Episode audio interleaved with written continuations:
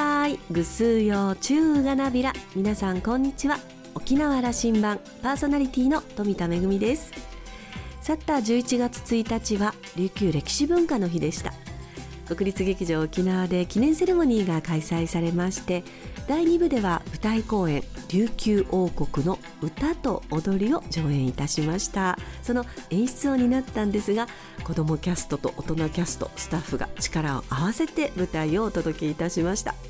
子どもたちは1ヶ月間ワークショップを受講していたんですね。空手ですとか琉球古典舞踊そして象踊りのそれぞれのチームに分かれてワークショップを受講いたしまして大人のプロのキャストの皆さんと一緒に見事に1時間のステージを務め上げました。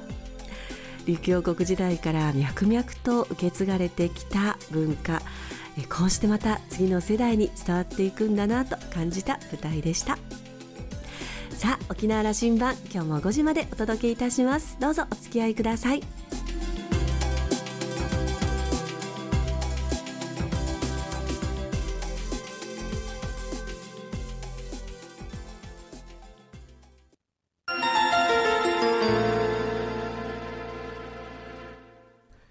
那覇空港の2本の滑走路が一望できるレキオスラウンジ。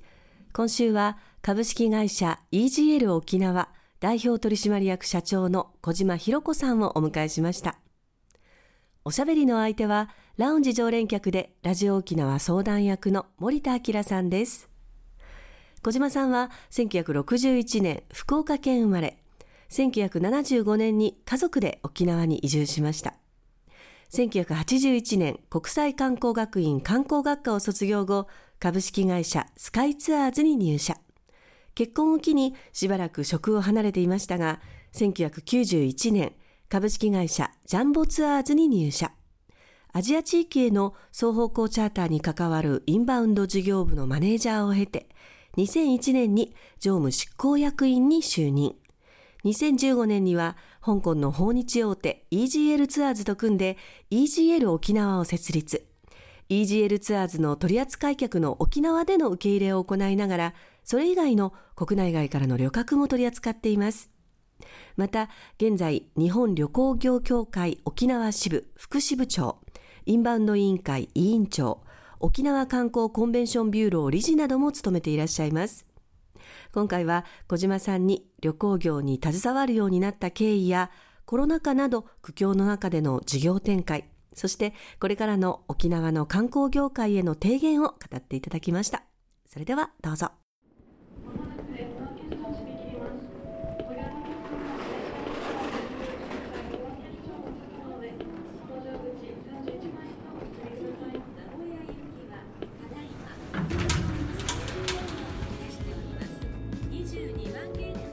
今日は株式会社 EGL 沖縄代表取締役社長の小島博子さんをお迎えしました。小島さんこんにちは。こんにちは。ありがとうございます。お声かけいただいて、はい、あの小島さんはね長きにわたり観光とかまあ旅行関連のお仕事を続けておられますが、はい、もうどのくらいですか？もう40年超えてしまいました。ああすごいね。そうですか。ずっとそのお仕事一筋ですよねそうですね。一旦結婚して仕事してなかった時期が数年あるんですけど、うんうん、はい、はい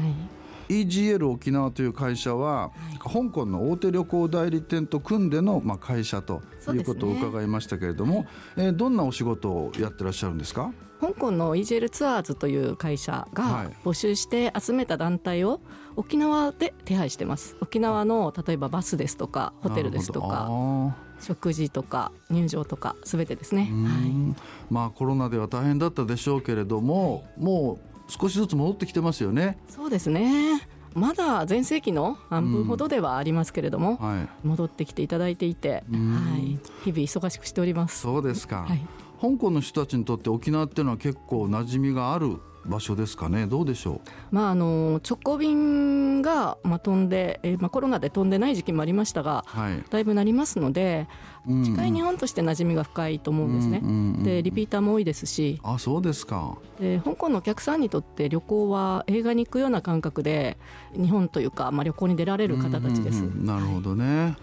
まあということでね、うん、えー、今日はぜひそういう香港とか、まあ、旅行沖縄の魅力などいろんなことをね伺いたいと思いますが、えー、小島ひろ子さんプロフィールをちょっと拝見しましたら、はい、1961年福岡県のお生まれ、はい、でその後関東で過ごされて、はい、1975年にご家族で沖縄に移住されたそうですね。そうです。これはなんかお父様のお仕事の関係とか？はいそうなんです。父が福岡県の大川市で生まれて家具職人をしてまして有名ですよね大川ってね、はい、で海洋博の後に出張でまずは単身で沖縄に来ていろんな店舗の内装だとかの仕事をしていて、はい、なるほどね。その関係の会社を立ち上げて家族を呼んだっていう感じです、はい、じゃあ中学ぐらいの時に沖縄にそうですね。ね、はいどうでした？すぐ馴染めましたか、うん、そうですね。だいぶ言葉も違うなとか思いながら、うん。うん、ただみんな近所にも同級生がいたので仲良くしてくださって、あそうですか、うん、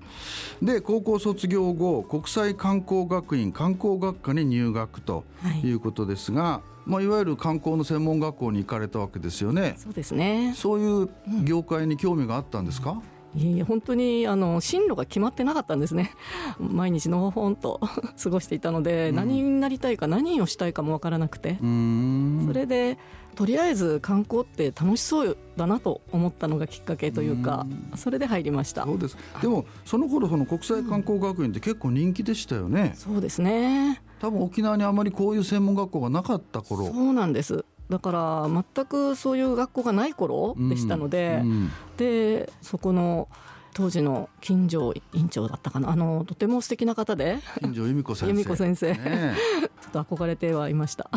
元あのスチュワーデス、そうですね。今、はい、CA ですか、キャビンアテンデントでね、ね、そういうのを目指す人たちや、はいあとは旅行代理店とか航空会社に行きたい人たちの、はい、まあ、専門学校だったんですよね。そうですね、はい、でやはりそれはじゃあ卒業後そういう会社に入られたわけですね。そうですねまずあの旅行業法というあの学科があって、はい、でスカイツアーズの堤社長が 教えていらしたのでそこでいろいろ旅行業のことを学んでですね、うん、これまた楽しそうという理由で まず在学中からアルバイトさせていただいててあそうですか。そのまま入った感じです。なんかそのスカイツアーズではその沖縄の着地型商品に力を入れていたとい。うことですこれはどういう内容だったんですか、ええ、県外のお客様の、まあ、航空券それからレンタカーやもちろんホテルとかそういったものの手配。それから当時ホテルとかの観光案内カウンターがあったんですね。あホテルの1階とかにね、はい、はい、そこに営業所があってそこでフリータイムのお客様にレンタカーやそれからタクシー観光なんかのご案内をしたりなるほどね。仕事してました。じゃあもう若い頃あちこち ホテルや観光地や空港やそうですね。とこに飛び回ってたわけですね。あとバスツアーの添乗員なんかもよくやりましたので。あそうですか、はい、へえ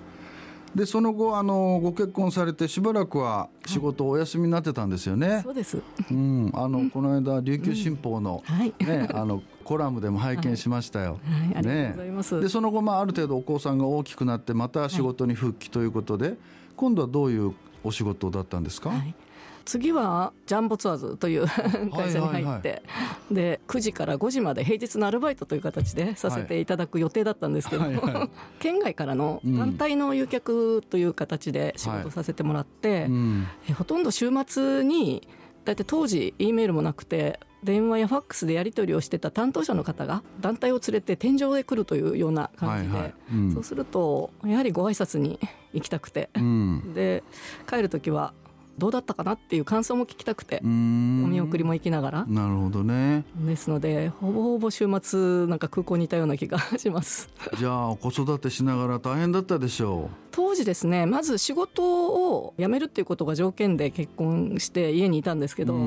ん、姑が長崎の島原にいたんですけど、はい、雲仙普賢岳の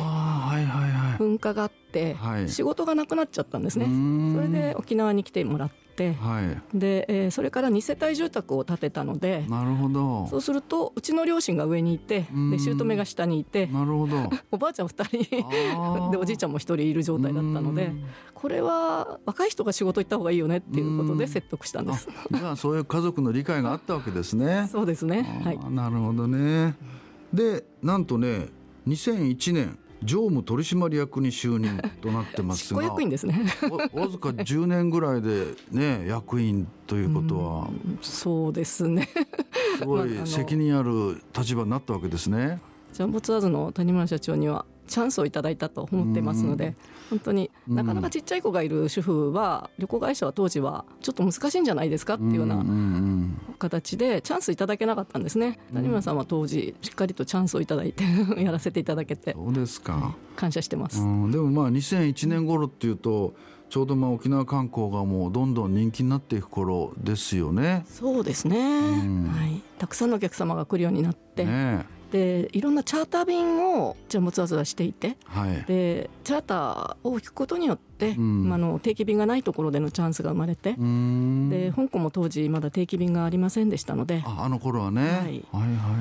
はい。結構じゃあ香港にも、うんチャーターの飛行機をあれしてそうですね。受け入れたり送ったり、そうです。ですか？らたくさんの方が香港に当時そのチャーター便を利用していったと思いますし、うん、ホテルの方たちもセールスにも行かれましたし、はい、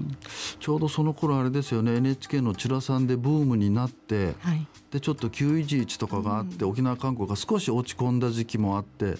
いろんなことがあった頃ですけどね。はい。でね、でもだんだんだんだんやっぱり海外からのお客さんも増えるし、うん。はい、沖縄からもどんどん海外に行くようになるし、うん、うん、僕もジャンボツアーズで香港行きましたよ。そうですね。安いツアーがたくさんの方に、ね、行っていただいたかと思います。身近なやっぱり外国ですよね。うん、そうですね。2時間ぐらいで行けるんですよね。2時間もかからないです、ね、そうですよね。本当に行くより近いんです。はい。でその後独立をされるわけですよね。そうですね。この辺は何かやっぱりきっかけが終わりになったんですか？ですね。香港のイージェルツアーズの方からのお誘いもありましたし、うんうん、はい、まあ思い切って、えー、やってみようかなと。いうのもありましたので、えー、何人か一緒に連れて独立させてもらって。ね、はい、それが2015年8年ほど前ですね、はい、おまあでもやっぱり決断は勇気が必要だったでしょ？そうですね。だからたくさんのお客様がまあ香港にイージェルツアーズのお客様受け入れてる状態でしたので、うん、さらに専任することによってまたいろんな貢献ができるかなっていうような気持ちもあったんですね。よく考えるとイージェルの仕事だけしていてはですね株主でもありますので株主還元もなかなかできないわけで、うん、かいろんな仕事を広げてですねもっと貢献できるように考えていかないといけないなと思ってそうしてるうちに、まあ、さらにまた香港のお客様も増えましたのではい、でこのまま順調に右肩上がりかなと思っていましたら、うん。うん、あのコロナでしたね。あそうですね。2020年頃からもう3年ぐらいはねうん、そうですね。本当にだって飛行機がもう飛ばなくなったので、でもよくその中を耐えてね、まあもしよかったらその辺のこうご苦労した話からまああとちょっとまた違う商品開発とかを手掛けられたんですよね。ねはい、実は911の時も311の時も旅行業はほぼほぼ売上ゼロになるんですね。すねやっぱり平和で何もないからこそできる産業だなっていうのは本当に思うんですけど。リスクがあるので従業員のみんなももう安心して働けるようにいろんな仕事しないといけないなっていうのも思っていたもんですからもともと旅行業と並行して大阪で物販事業部も作ってはいたんですね。あなるほど。それを娘夫婦が手がけていて、はい、でその仕事が逆にコロナの前だったんですけど除菌グッズ除菌ロボットを売り出していたんですね。コロナの前に？コロナの前なんですあれ。あそうですか。見つけて、はい、あのクラウドファンディングとかで売り出していたものが、はい、大阪のギフトショーに出したところグランプリ頂いて。でそこから龍坊さんとかでも、はい。まあ、いろいろ催事で販売していただいたりとかそういういきさつがあって。でビッグカメラさんとかそういったところでたくさん買い取っていただいたりとか、はい、または皆さんにも応援していただいて大変でしょっていうようなことでホテルの GM たちに協力していただいて、そのロックボットルームを作って、安心安全のお部屋ですよみたいな宣伝をしていただいたりとか、ね、いろんな形で皆さんにも助けていただいて、うん、そういったのもやりながら えー、なんとか今も細々とではありますけど、うん、そういった除菌だけではなくてダニに訴求するような商品でもあるもんですからお布団のダニ除去とかそういったもののあの商品でもあるのでそういったのを今でも細々とやってます。ただ旅行業が忙しくなってしまってでまた復活したんですけどスタッフはコロナ前まで一人も辞めずに増えていたんですけどやっぱりコロナで出向行ってても戻ってこなかったりとか。あまあもうそれはねどこの業界もね 同じようなご苦労ありますよね、えー、そうですか。それで娘たちを大阪から呼んでですね今は旅行業手伝ってもらっていて。あそうですか、はい、その除菌ロボットっていうのは今もホームページかなんか見ればそうです販売をして販売できる、ね、はい、購入できるわけですよね。そういったこともやっております。で小島さんはそうやってね EGL 沖縄の社長をまあなさりながらえ、日本旅行業協会沖縄支部の副支部長そしてインバウンド委員会の委員長、はい、そして沖縄観光コンベンションビューローの理事なども務めていらっしゃる。はい、これ結構でも、ね、ご自分のお仕事もやりながらそういう団体のお仕事も大変でしょう、うん、いえいえ。そういったジャタあの日本旅行業協会ですね、うんうん、ジャタを通していろいろトップセールスで同行させていただいたりですね。亡くなられた尾長知事と一緒に、うん、あのいろんな台湾も行きましたしそういったチャンスが、いただいてなかなか経験できないことができたりですね、なんか大変なこともありますが、いろいろ発信ができるっていうのも、うん、いいところだと思いますし。なるほどねでコンベンションビューローの理事についてはやはり女性活躍が今ねいろいろと皆さん推進しているというか、うんうん、男性が多いので、うん、ジャタもそうなんですけど、男性がやはり多いですからその中で一人でも女性がいるっていうのはいいのかなっていうような部分もあってお声かけいただいていると思いますので,、そういうのは貴重ですよね。逆に私がそういうことをしていることによって他の方もできるんだよっていうことで、うんうん、見本じゃないんですけど、うん、一つの道が示せればいいのかなと思ってですね。うんあの香港の人たちがなんか沖縄でこう一番人気のあるところというか、食べ物とか何かありますか？そうですね。あの気候が正直香港とは似ているので、はいはい、憧れの観光地というのはやはり雪の方北の方にはなるんですがそれ以外のところはやはりそうですね食べ物はやはりお肉だとか石垣牛だとか元部牛とかも好きですし、はい、あの富裕層結構多いですか？多いですね。それこそ飛行機をチャーターして来られるような富裕層も来ていますのでだからそれに応えられるような観光地であるための努力をしないといけないなと思いますね。なるほどね、はい、さあじゃあもう最後に、小島さんなんか今後の目標とか夢みたいなのがあったらお聞かせいただけますか？はい、目標は今コロナの後ですね、はい、なんかとてもこの観光業界が人が離れていってしまって特にそれが顕著な気がしてそれがちょっと懸念でもあって先の若い方が長く働けるような業界にしていきたいと思います。で特に女性観光業界はちょっとって言われないように親御さんが安心して娘息子を観光業界に出せるようなそんな業界にしないといけないと思いますので。でやはり私もなんだかんだで40年働かせてもらってるのでそういった形で主婦でもちっちゃい子がいてもしっかりと働きやすい職場を作れればと思っています。観光業界長く続けていきたいですね。いや素晴らしい。なんかやっぱりね、こう子育てをしながら頑張ってこられた小島さんならではのお話だと思いまして、はい感銘を受けました。ありがとうどうも今日はありがとうございました。ありがとうございます。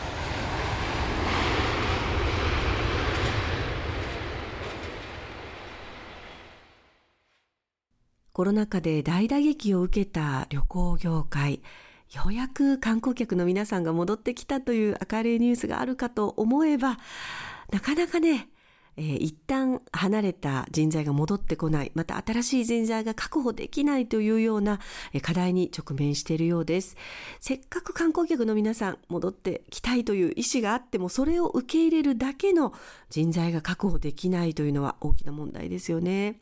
先日あの大阪で開催されたツーリズムエキスポに私あの行ってきたんですけれどもちょうどあの沖縄ブースの琉球芸能のステージをね、えー、担当いたしまして大変賑わっていたんですがその時にいろんなブースに、まあ、空き時間にお邪魔して、えー、お話を伺ったんですけどもやはりあの人材が確保できないというのは、えー、どの業界も悩んでいらっしゃるようでした。そんな中で小島さんはご自身のお仕事だけではなくて、えー、旅行業界全体で、まあ、あの魅力の底上げをやっていきたい。働く人材を増やしたい。安心して働ける環境を作りたいということで奮闘されていらっしゃいます、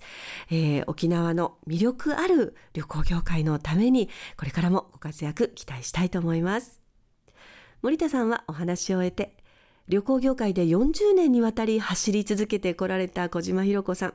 これまで培った豊富な人脈がお仕事を支えてくれたのでしょうね。沖縄の観光業界全体の発展のためにも、ますますのご活躍を期待しますというお話でした。今週のレキオスラウンジは、株式会社 EGL 沖縄代表取締役社長の小島博子さんと森田明さんのおしゃべりでした。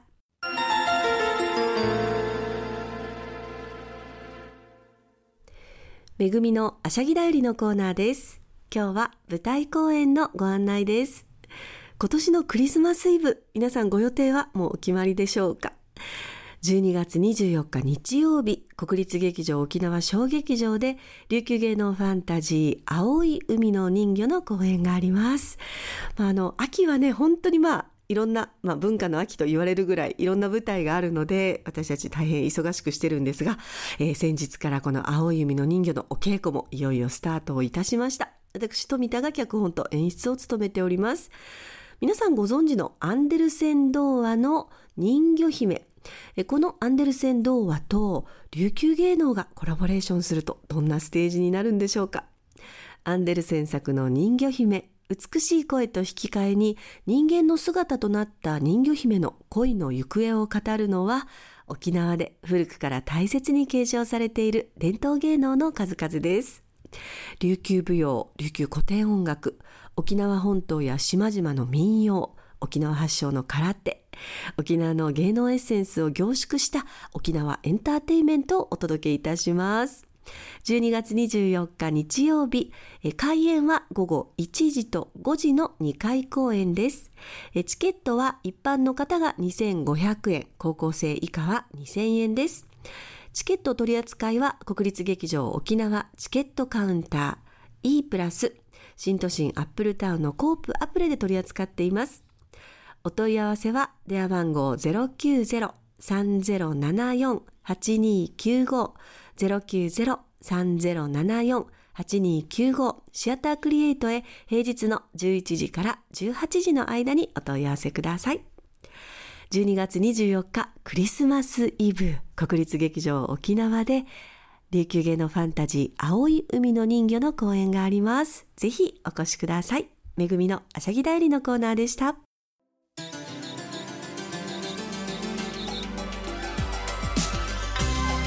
沖縄羅針盤の過去の放送音源はポッドキャストでも配信中です。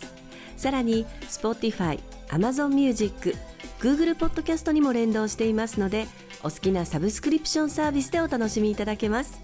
各サイトで沖縄羅針盤と検索してください。沖縄羅針盤今週も最後までお付き合いいただきまして一平二平デービルそろそろお別れのお時間です。パーソナリティは富田恵でした。それではまた来週。